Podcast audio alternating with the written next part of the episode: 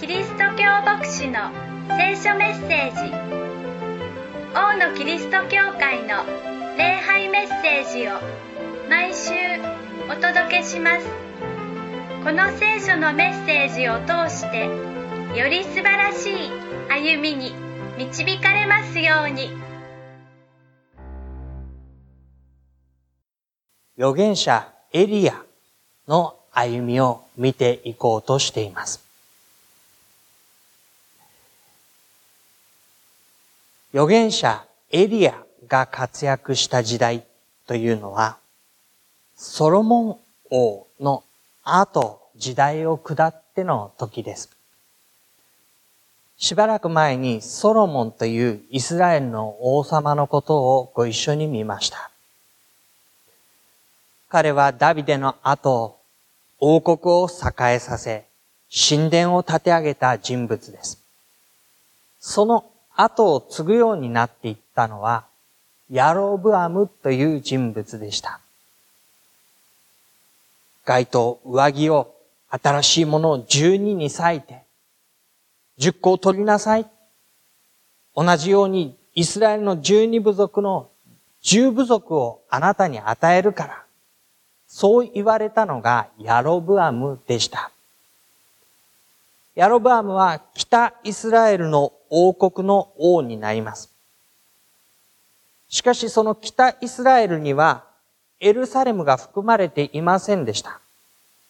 なので、ヤロブアムは適当なところを定めて、高きところを築いて、レビ人ではない祭司を任命して、自分勝手な形で神への礼拝というものを定めてしまいました。それが彼の悪しき歩みの始まりだったのです。北イスラエルの王国はその後何人か王様が移り変わっていきますが、神に立ち返って歩むことがありませんでした。そんな中で出てくるのが、アハブという王様になります。16章の30から31節オムリの子アハブは、彼以前の誰よりも主の目の前に悪を行った。北イスラエルの王でありながら、彼は誰よりも主の目の前に悪を行った。彼にとっては、先ほど出てきたネバテの子ヤロブアン。彼が勝手に礼拝のところを定めたそんな罪のうちを歩むことは軽いことであった。それはまだまだ序の口で、彼のしたことに比べれば、わずかなことで、それだけ重大な罪を犯しながら深刻な歩みをしていた。具体的には言って、バールに使え。バールというのは、農業の土地の肥沃さ、その収穫の豊富さを約束してくれるような異教の神です。その神を祀ってそれに使える。拝む。ということをしたのだと言います。そんなアハブという人物の前に現れてくるのが預言者エリアになります。預言者エリアは果たしてどんな歩みをしたのでしょうか何によってその使命を果たしていくことができたのでしょうかエリアは新約聖書でもたびたび名前が出てきます。例えば先週、イエスのことを人々は誰だと言っていますか？弟子たちは答えて、バプテスマのヨハネだという人もいます。預言者の一人だという人もいます。エリアだという人もいます。そう、そのエリアです。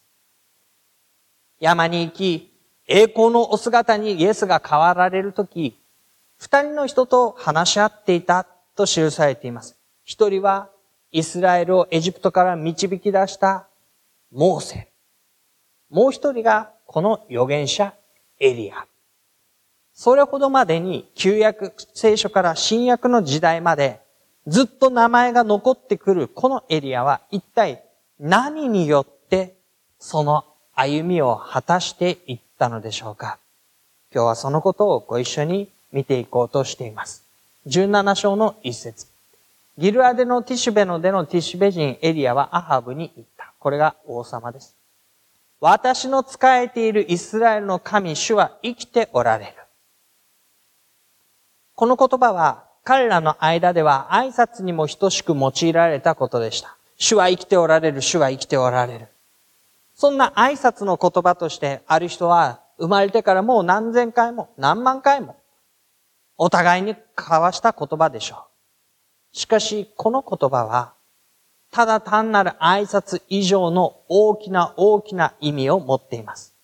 私の仕えているイスラエルの神、主は生きておられる。これこそがまさにエリアの歩みのよって立つところだったんです。神、主は生きておられる。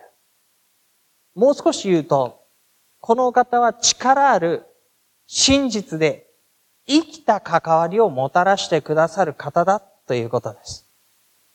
人の力ではない神の力。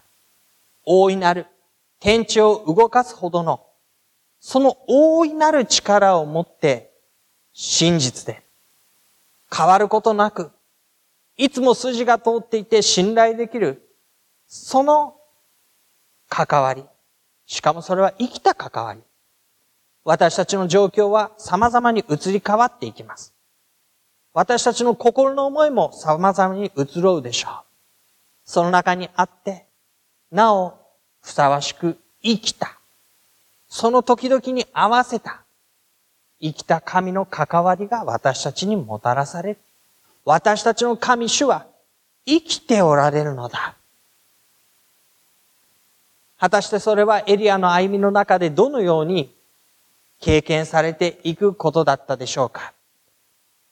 アハブに告げて言ったのは、私の言葉によらなければ、ここ2、3年の間は、梅雨も、雨も降らないであろうということでした。砂漠の地方において、雨、梅雨、非常に重要なものです。しかしそれが一向に降る気配がない。これは神の裁きの宣告でした。あなたはバールに仕えているけれども、誠の神は誰だ？私はあなたのところに雨を降らさない。その時に、誠の神が誰であるかを知れ。誰に仕えるべきかを知れ。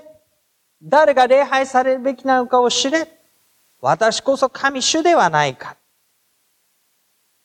このことは、神が愛する者を導き、悪しき者を罰せずに置かないという、神ご自身の一貫した変わらない真実な導きの現れでした。神は愛する者をとことん愛し、導き、その者が悪しき者によって虐げられていることをそのまま放置することをせず、神の名に逆らって歩む者をそのままにしておくことはない。だから2、3年、雨が降らない間に、あなたはそのことを知れ。エリアは、この主の真実というものを告げる人でした。神の真実。変わらない。人々にいつもこれを受け取ってほしいと願っている主の真実を人々に告げ、明らかにし、示し、受け取ってもらい、その道に歩むように促していく。それがエリアの託された使命でもありました。彼は主の真実を告げるものだったのです。そんな彼に対して、神様は一つのことを告げます。アハブ王が彼の身に危害を加えるかもしれない。であればあなたはここを去って東に向かい、ヨルダン川の東にあるケリケ川のほとりに身を隠せ。そしてその川の水を飲まなければならない。私はカラスにそこであなたを養うように命じた。アハブ王が追ってくるあなたに危害を加えようとするそのところに私はあなたに手を触れさせることはしない。ケリテ川のほとりに身を隠せ。何もないあなたを私は川の水でカラスで養う事実。川の水を飲みながら、カラスが朝に夕にパンと肉とを運んできてくれる、それに養われて、彼はずっと歩むことができました。神がそのことを命じてさせる。あなたを養うように命じた。それが実現していきました。しかし2年も3年も雨が降らないと、そのことは深刻なダメージを及ぼしてきます。川の流れも、飲めた水がだんだんだんだん流れが小さくなり細くなり、そして、ついには水が枯れていきます。ああ、もうダメか、という時に、神は17章の9節今度はシドンのザレパテに行ってそこに住めと言います。見なさい。私はそこに一人のやもめに命じて、あなたを養うようにしている。今度はシドンのザレファテに行って、そこでやもめの世話になって、主の真実は変わることなく、そこに及ぼされていくのでした。しかしそれにしても、やもめのところというのは、何とも心細いのではないでしょうか。金持ちの主人であれば、あまりある財産の中、ごちそうがたくさん並ぶ中、しもべの一人として彼のことを養ってくれるのは十分あり得ることです。でも、時は雨が降らず飢饉が訪れ、やもめというのは、働き、大黒柱だった主人を天に先に送ってしまって、自分の生活の基盤が揺らいでしまいかねない。そういう人物です。情勢が厳しくなってくると一番初めにダメージを受ける人です。事実、このやもめのところには、もう本当に一握りの粉しかなかった。亀のところから一生懸命集めてようやく一つのパンを作るだけの粉があり、壺のところ傾けて逆さにしてポタポタと落ちるのをようやく溜めて、最後のパンを作るだけの油を最後。それでパンを作ったら、息子と食べて、あとはもう命の終わりを待つしかない。何にもないやもめのところにエリアは導かれていくんです。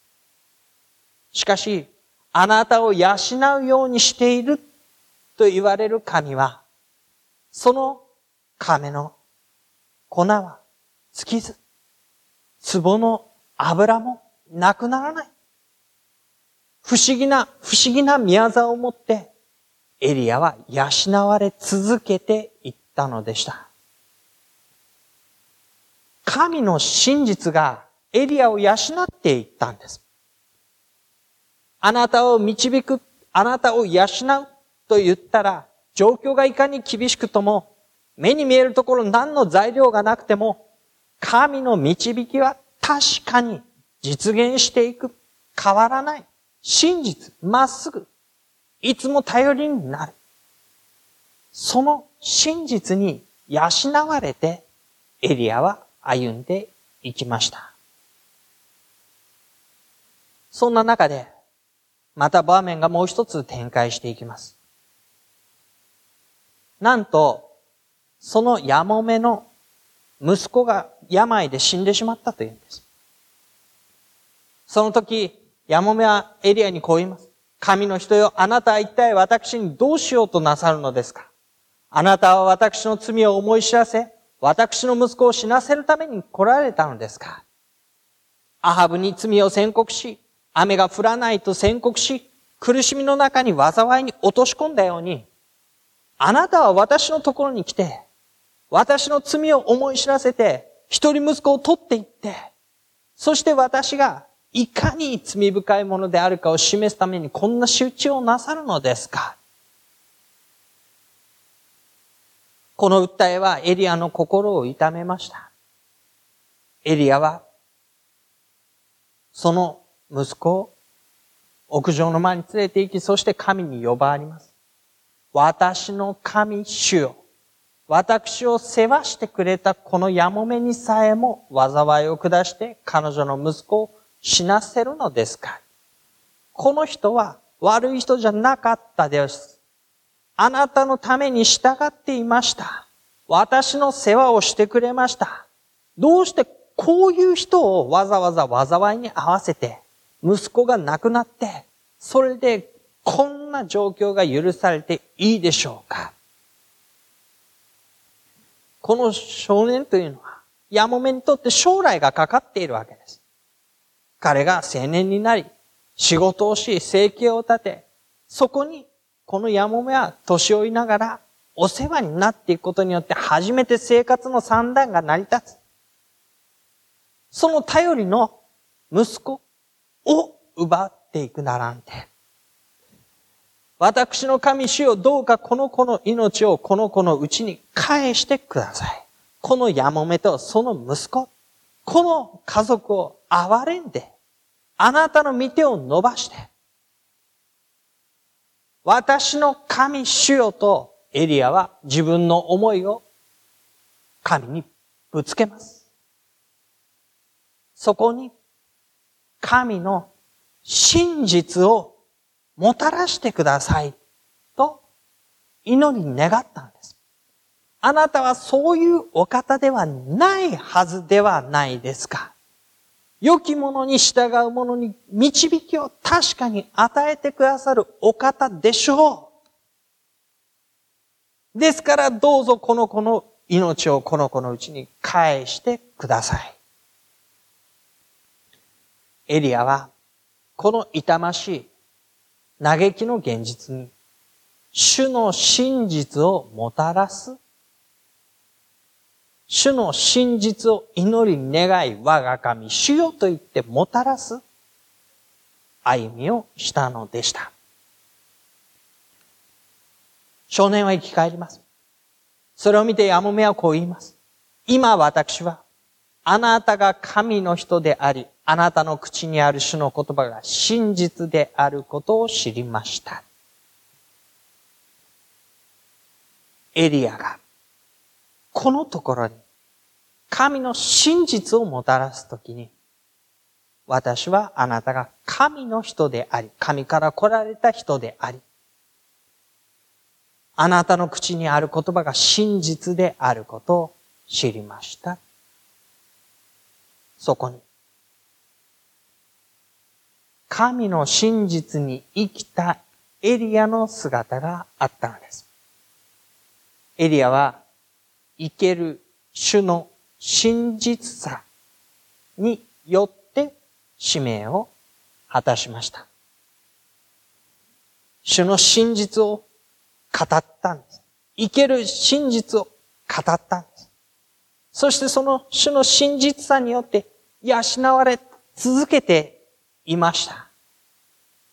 そして自分のためだけではなく、この大切な人に主の真実をもたらす歩みをしていました。生ける主の真実さにより、その使命を果たしていったのです。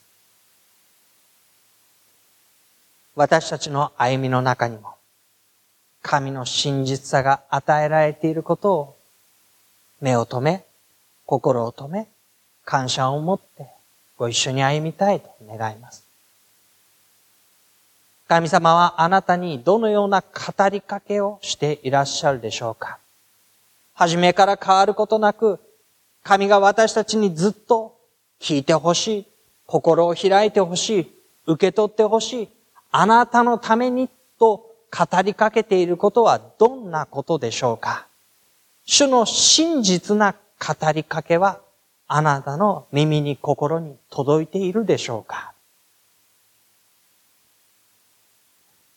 主は生きて働かれるお方、このお方は私たちを真実に養われる方です。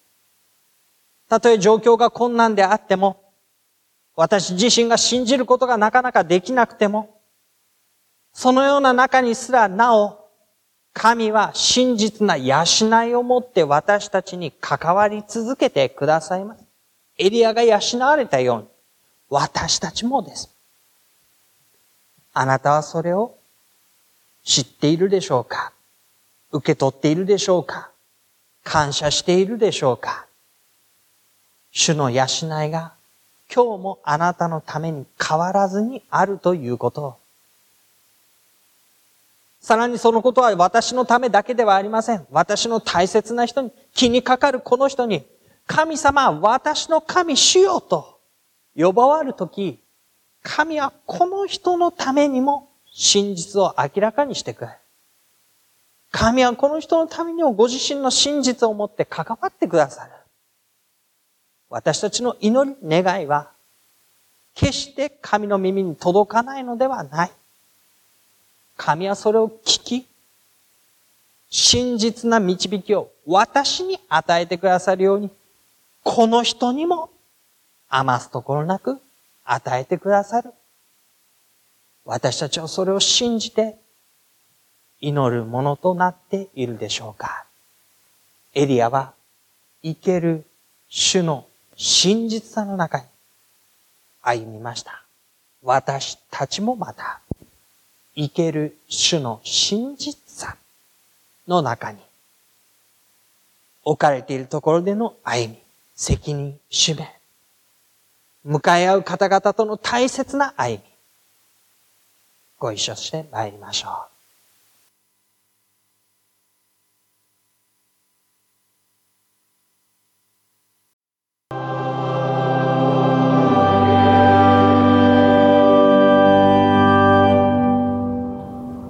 主があなたを祝福し、あなたを守られますように。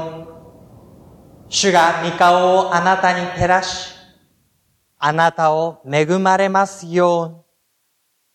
主が御顔をあなたに向け、あなたに平安を与えられますように。アーメン。